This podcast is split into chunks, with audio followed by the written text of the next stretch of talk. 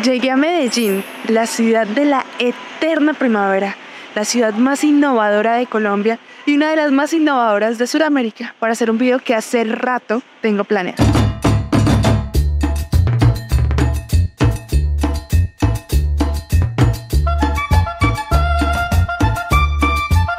Hoy vamos a ver qué opinan los paisas sobre Pablo Escobar y específicamente qué sienten la mayoría de los colombianos cuando tanta gente usa la imagen de Pablo Escobar o nos asocia a nosotros con Pablo Escobar.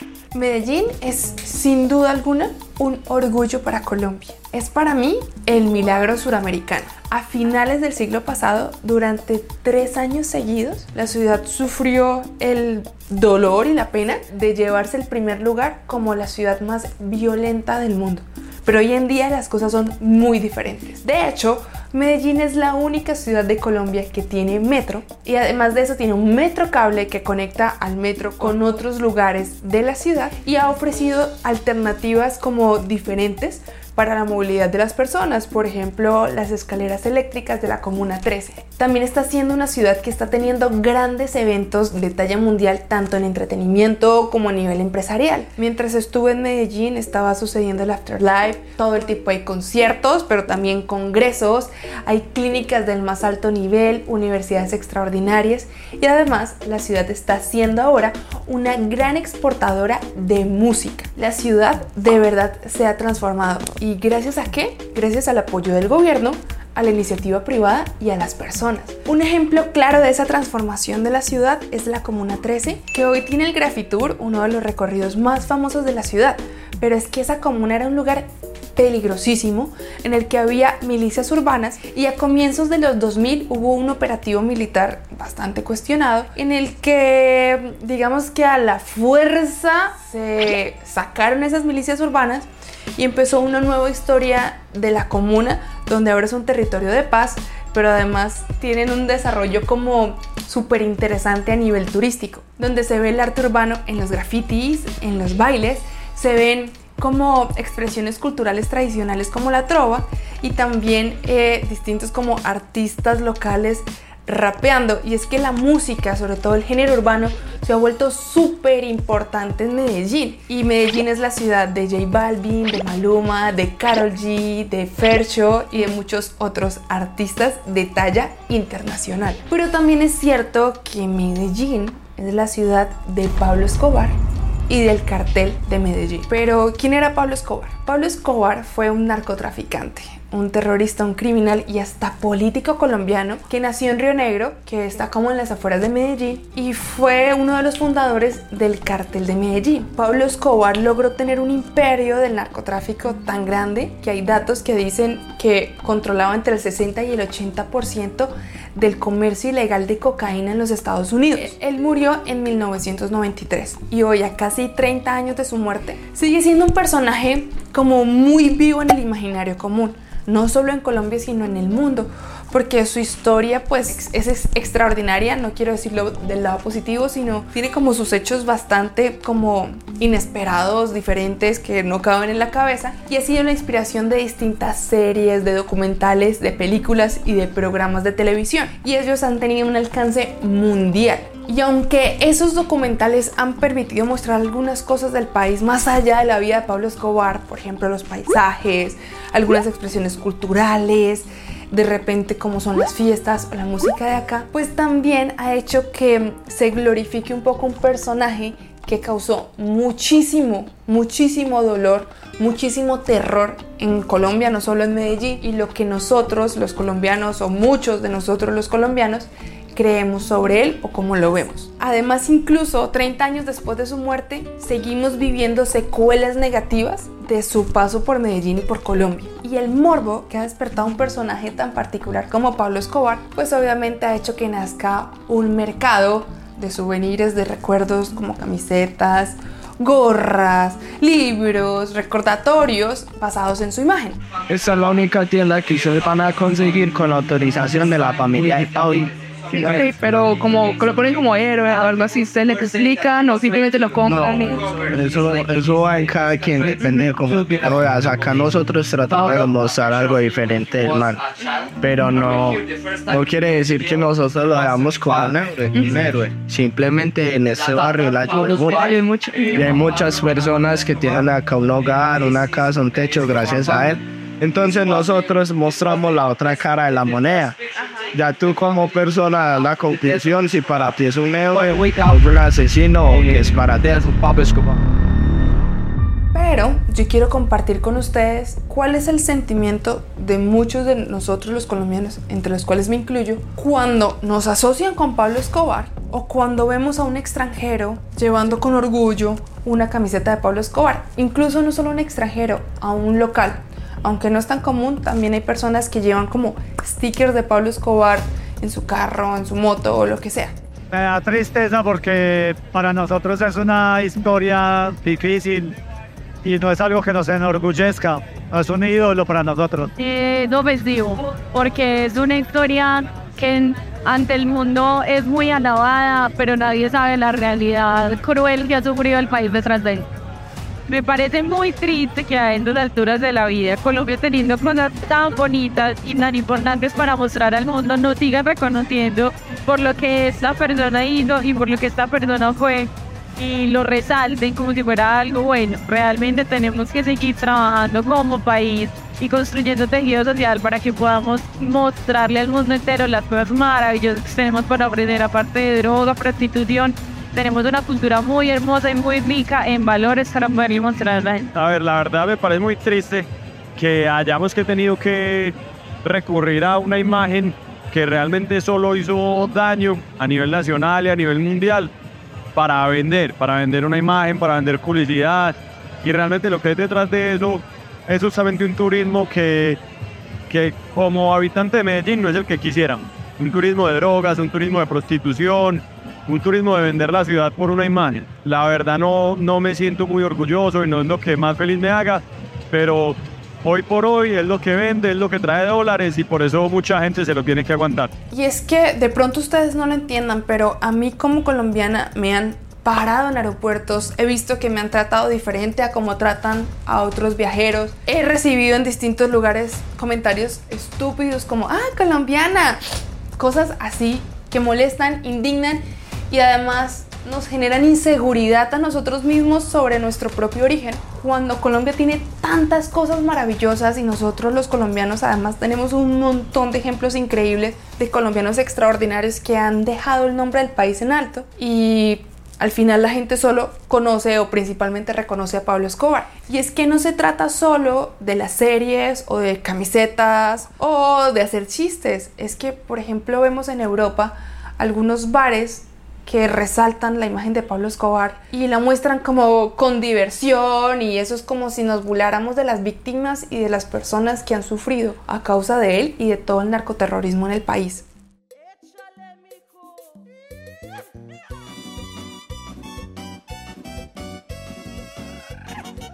Hoy decidí tomar un tour de la vida de Pablo Escobar.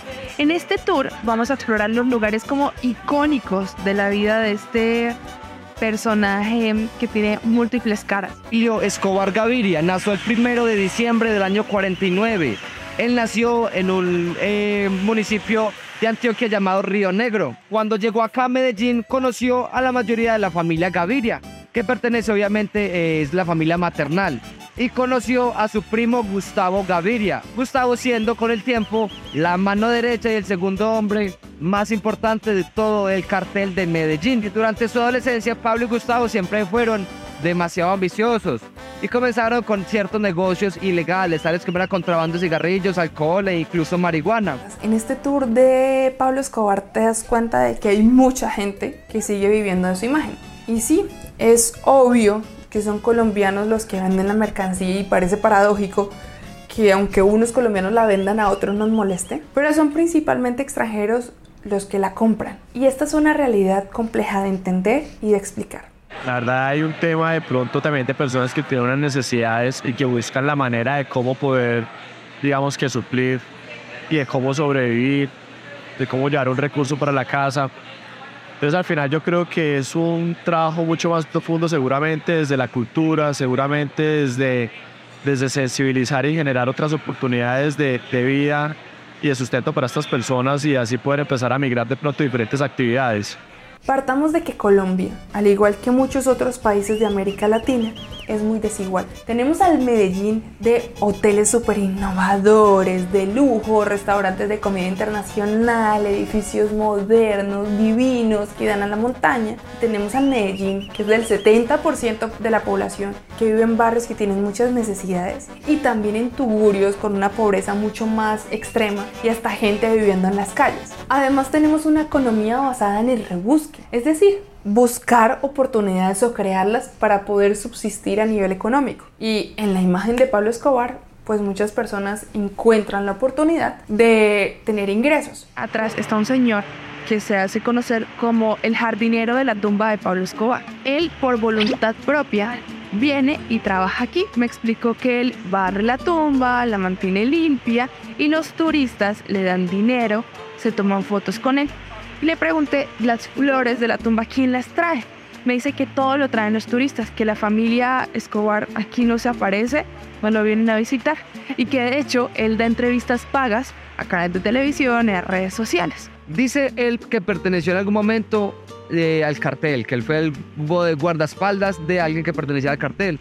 Después de esto, él al tenerle mucho respeto al patrón, comenzó a hacer como todo este tipo de, arreglos floral, florales. Aquí a los, a los Gaviria a los Escobar allá, e incluso a Griselda Blanco, que está más o menos en una, una, en una tumba acá cerca. A Griselda Blanco de Trujillo, la viuda negra. Ella era una señora que vivía en la zona de la Santísima Trinidad, que es un barrio acá en Medellín, hoy conocido como Barrio Antioquia. El barrio era conocido porque era un barrio de tolerancia, en donde las prostitutas podían vivir y ejercer su trabajo sin ningún tipo de problema con la policía. Así que después de conocer Pablo a Griselda, Griselda viendo el potencial que Pablo tenía, porque era muy inteligente y tenía, digamos, muy buenas estrategias militares, digamos, para ser sicario, eh, lo tuvo muy, muy en cuenta y le comenzó a mostrar todo lo que ella sabía sobre las rutas, de cómo sacar de Medellín hacia Miami y hacia las Antillas toda la droga para después distribuirla en Estados Unidos. Voy a dejar aquí ya que llegamos al cementerio Monte Sacro, donde está la tumba, de, la tumba de Pablo, la de su madre, la de su padre y varias otras familias de Pablo Escobar. Listo, los dejo acá, enseguida volvemos.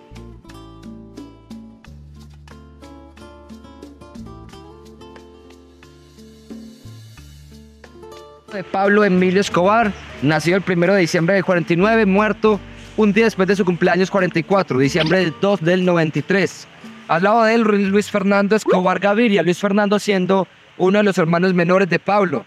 Elvira Gaviria, la, padre, la madre de Pablo, se dice que ella fue la que tuvo la mayor influencia en la vida de Pablo. Álvaro de Jesús Agudelo, también conocido como Limón, era el guardaespaldas que estaba en la Casa de los Olivos, cuando Pablo obviamente fue rodeado tanto por la DEA como los policías. Incluso tiene la misma fecha de la muerte, el mismo 2 de diciembre del 93, ya que él también murió en esa casa de los olivos. Juan Manuel Escobar es un tío de Pablo y Abel de Jesús Escobar Echeverry es el papá de Pablo. Pablo fue enterrado primeramente hasta el año 96, del 93 al 95-96, en un cementerio llamado San Pedro, en el centro de Medellín. Pero ya que era un cementerio público, se prestaba para mucho vandalismo, así que lo trasladaron acá a este cementerio Montesacro, que es un cementerio privado, y desde el año 95-96 está en esta tumba justo acá. Nos acabamos de enterar de que la historia que nosotros aprendimos, en la que el coronel Hugo Aguilar, quien fue gobernador de Santander, el departamento en el que yo vivo, siempre nos dijeron que él había sido quien mató a Pablo Escobar, pero nos acabamos de enterar que Pablo Escobar fue primero enterrado en un cementerio público, y como se presentaba como vandalismo en su tumba y cierto como desorden, el hijo de Pablo Escobar autorizó que fuese trasladado a este cementerio y que le hicieran una segunda autopsia. Y en esa autopsia se encontró que él tenía un disparo en su cabeza hecho por su propia arma y eso confirma que Pablo Escobar no fue asesinado, sino que cuando se vio rodeado por la policía y por la DEA, él se suicidó. Entonces él muere por una bala que él mismo puso en su cuerpo. Y eso es completamente diferente a la historia que nos han contado siempre. Los turistas vienen a este lugar frecuentemente. ¿Qué acciones son como las que no están bien que suelen hacer los turistas aquí en la tumba de Pablo Escobar? Como que no se respeta el dolor, de, de, los colombianos, ¿no? Respecto a la violencia y también el dolor de la familia de Pablo. Claro, es muy conocido que muchos turistas, conociendo la historia de Pablo y, digamos, no conociendo la realidad y la cultura de acá de Medellín y de Colombia, creen que Pablo sigue siendo una figura, digamos, enaltecida, bien vista, siente que es como un héroe acá y tienen, hay veces, y tienen con el derecho de venir acá a fumar, a darse incluso una línea de cocaína, lo cual obviamente es un gran irrespeto tanto para las otras personas que descansan acá en paz, como las personas que están a, los lados eh, haciendo la, en la iglesia. Así que este tipo de comportamientos son los peores, los peores que se han visto. Incluso hay veces el jardinero, la persona que hace los arreglos florales, dice que algunas personas incluso orinan sobre la muerte, sobre la tumba de perdón de Pablo Escobar, digamos por ciertas acciones que ya pasaron hace mucho tiempo, como el tipo de vandalismo que se puede llamar. Por otro lado, hay también gente que dice que Pablo Escobar fue bueno y depende su visión de qué lado de la historia vivieron. Visité un barrio que se llama el barrio Pablo Escobar y ese barrio fue fundado por él, donde él tenía el objetivo de regalar 5.000 casas a personas que vivían en tugurios. ¿Sabes cómo fue el entierro de Pablo Escobar? ¿Pasó así como callado o al contrario fue un evento grande? No, obviamente no, fue un evento muy grande, sobre todo en el barrio Pablo Escobar. Eh, su féretro fue llevado por todas las calles. Eh, se sabe que en el barrio Pablo Escobar eh, él hizo unas, digamos, eh, viviendas y esas personas de allá prácticamente lo aman. Ellos saben bien quién fue Pablo y qué fue lo que hizo. Sin embargo, el hecho de haberles dado una vivienda a esas personas siempre él va a hacer que ellos tengan un gran espacio para Escobar en su corazón. Él pudo dar casi 400, no le dieron permiso de dar más porque mm, él tenía intereses políticos y, y el gobierno se dio cuenta de que él quería o podía usarlo para ganar votos. ¿Qué creo yo hoy mirando la historia hacia atrás? Uno, tenía interés político de ganar votos, ganar adeptos y los compraba también de esa forma. Y dos, necesitaba apoyo para que lo protegieran. El cariño que ciertas personas tenían de Pablo Escobar era tal, uno, porque desconocían las cosas negativas que hacían y dos, pues porque en un país tan desigual, él no les daba tanta oportunidad, digamos que a los pobres, sino que hacía que dependieran de él y al depender de él la, la lealtad era muy alta. Entonces a Pablo Escobar nadie lo entregaba, por miedo y por amor, porque él generaba esas dos cosas a la vez. Él generaba el temor y el amor. Entonces nadie lo entregaba y él se volvió como intocable. En este lugar se tienen las fotos originales, también en esa barbería, que se han utilizado como referencia en distintas películas que cuentan la historia del narcotráfico en Colombia.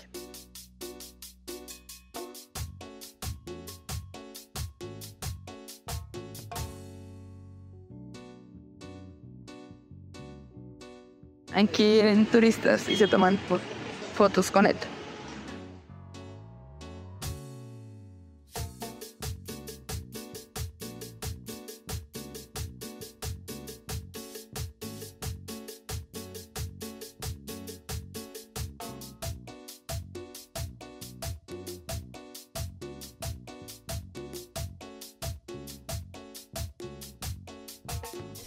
Conté que él quería dar cerca de 5.000 casas y no lo dejaron. ¿Quién no lo dejó? Bueno, en sus intereses políticos, Pablo llegó a ser senador, llegó al Congreso de Colombia. Cuando eso estaba como el chisme de que era narcotraficante, pero no se había comprobado, mucha gente lo veía, era como un nuevo rico, un nuevo rico excéntrico. Para ese momento era como chisme que él fuera narco. Exacto, para ese momento Pablo era considerado como un rico excéntrico, un ganadero, como se le puede decir.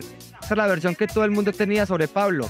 Pero hubo un político de Bucaramanga, mi región, Luis Carlos Galán, que era el líder del partido por el que Pablo estaba como participando en la política y se opuso a Pablo, sabía que era narcotraficante, buscó como prueba una noticia que salió en un periódico que era El Espectador, porque a Pablo lo habían capturado por, creo que por, por llevar marihuana en un camión y por haber sobornado a unos policías. Pablo Escobar dijo que eso era mentira y que él de hecho tenía visa americana y que como un narcotraficante podía tener visa americana, visa para ir a los Estados Unidos. En el año 76 fue por segunda vez a la cárcel. Esta vez se le encontró en posesión de 39 libras de cocaína en el vehículo en el que se transportaba, en el cual iban otras cuatro personas más, tratando de sobornar a los agentes que lo detuvieron, como siempre lo hacía. Los agentes lo arrestaron por posesión de drogas ilícitas y también por de tratar de sobornar a un agente. Pablo, eh, usando sus influencias, hizo que el caso se trasladara de Medellín hacia Nariño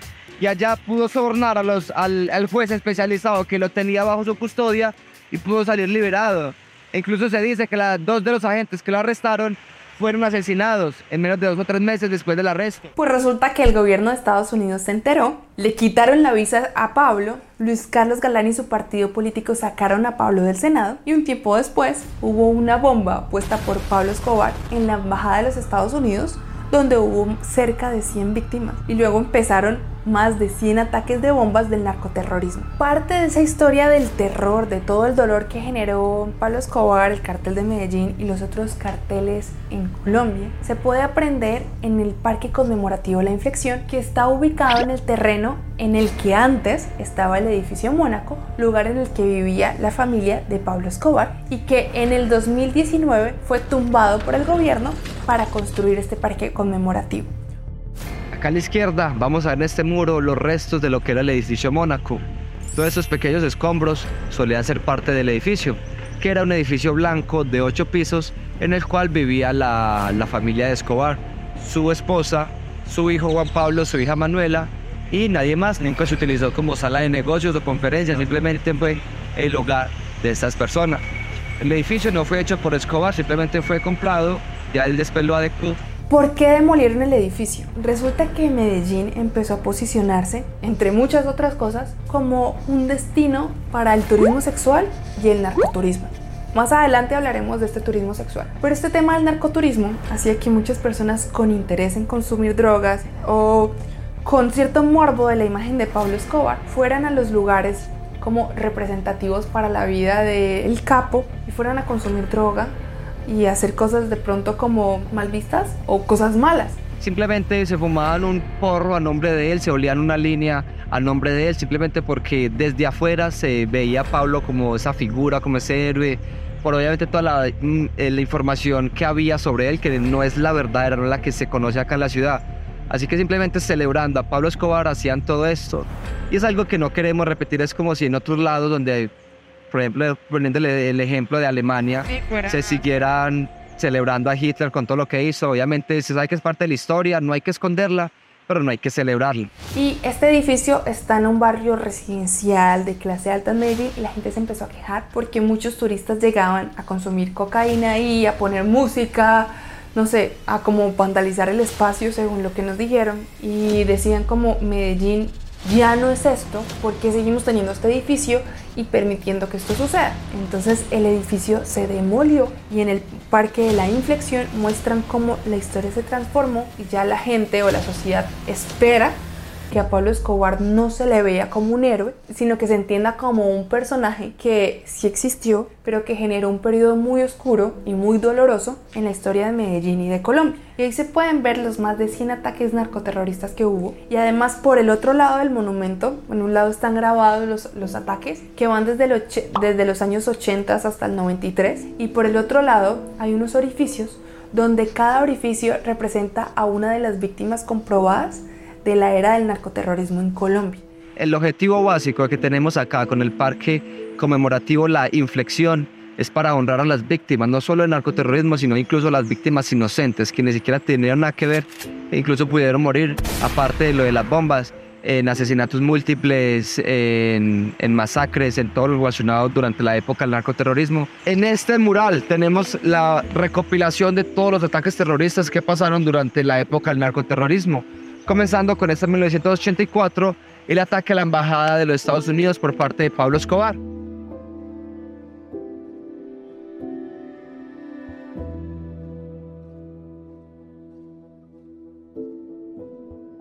Acá detrás tenemos el otro lado del muro donde se recopila en estos hoyos cada una de las víctimas que murió durante los ataques terroristas e incluso durante la guerra de los carteles que afectó todo Colombia.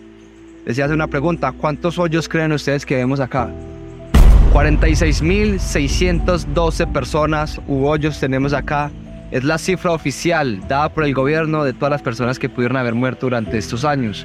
Sin embargo, se dice que la cifra no oficial puede incluso subir hasta más de 100.000, debido a que hay muchas personas que murieron que nunca fueron comprobadas si de verdad pertenecían a la guerra entre carteles o no. Del año 89 al año 91 Medellín fue considerada la ciudad más violenta del mundo e incluso siendo el año 91 el cual tuvo como su mayor rango de, em, de violencia, muriendo más de 6.400 personas durante este año, lo cual equivale a más o menos unas 20 personas diarias.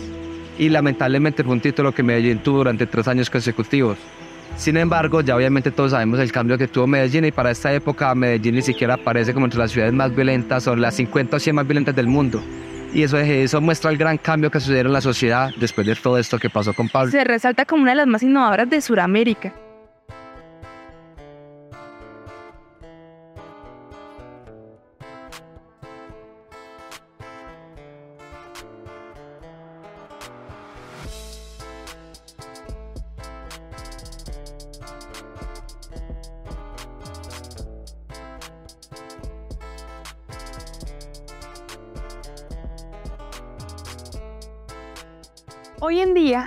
La Hacienda Nápoles es un parque temático y funciona como una reserva de fauna, pero originalmente esta hacienda perteneció a Pablo Escobar. Y es un ejemplo claro de cómo los espacios se resignifican y después de una memoria como tan fuerte, tan llena de dolor, eh, puede significar alegría para las familias en Colombia hoy. En esta hacienda, que originalmente tiene 3.000 hectáreas y que en el momento en el que Pablo Escobar la compró costó más de 54 millones de dólares, eh, se reunían varios miembros del cartel de Medellín, que era pues una agrupación de narcotraficantes en Colombia. Cuando Pablo Escobar es, es abatido, cuando lo mata la policía de Colombia, se definió o se decidió que se transformara en un parque temático para el disfrute de las familias. Y este parque se inauguró en el 2007.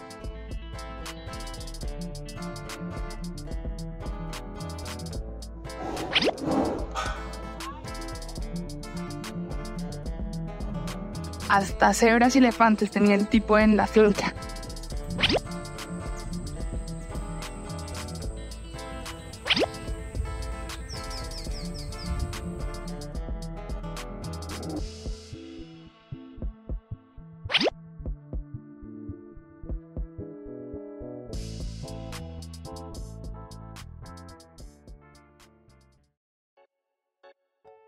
¿Sabían que hay más víctimas humanas por hipopótamos que por leones? Pablo Escobar trajo unos hipopótamos a su hacienda, la hacienda Nápoles. Aquí tenía un zoológico privado. Resulta que los hipopótamos encontraron aquí el ecosistema perfecto para reproducirse y no tenían ningún depredador. Y resulta que ahora en Colombia hay muchos hipopótamos. Hay una sobrepoblación de, de hipopótamos en el río Magdalena.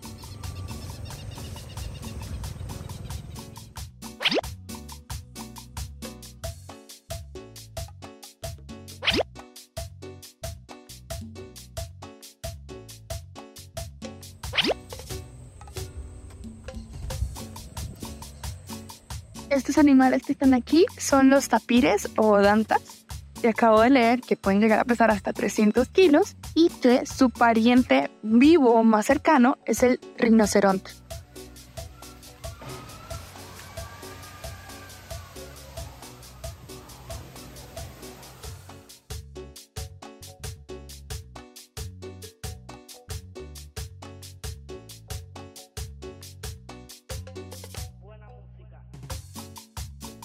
Para mí el daño que Pablo Escobar le hizo a Colombia no solo están las víctimas fatales del narcoterrorismo que vemos en el parque, para mí hay un daño que todavía tenemos hoy y es en la mentalidad de muchos de los colombianos. Pablo Escobar y muchos narcotraficantes nos hicieron creer que se podía hacer dinero fácil y que el dinero era el fin último y que con dinero todo se podía comprar. La ley, a las personas y al estatus y nos crearon esta cultura que llamamos cultura traqueta, en donde se soborna la justicia, se sobornan las autoridades como los policías, el que tiene más dinero puede pasar por encima de los demás y donde tú vales tanto como tengas y lo demuestras con las cosas que usas y con las mujeres que tienes a tu alrededor. Y esta cultura traqueta, también supremamente machista, incentivó la prostitución. La prostitución obviamente ha existido siempre, ¿sí? Ha existido hace mucho tiempo, por algo la llaman la profesión más antigua.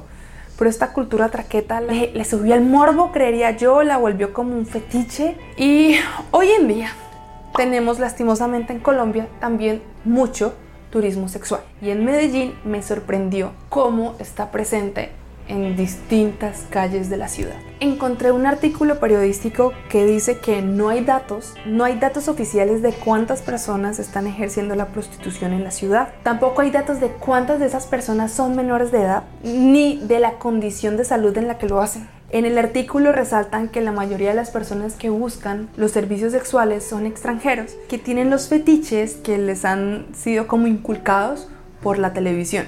Entre eso, las narcoseries. Y ese, señores, no es el turismo que Medellín ni Colombia necesita. Nosotros sí queremos que vengan, sí queremos que conozcan Colombia y sus maravillas, pero no queremos que vengan aquí para consumir droga o tener relaciones sexuales con prostitutas, no, porque ese no es el turismo que nos sirve. Ese turismo sigue fomentando cosas que le han dado mucha tristeza a nuestro país y puede seguir haciendo más intensa la desigualdad social. Quiero compartirles un caso que conocí de un extranjero que viajó a Colombia con sus amigos para una despedida soltero y cuando estaban buscando una finca para hacer una fiesta entre ellos, se llevaron una sorpresa.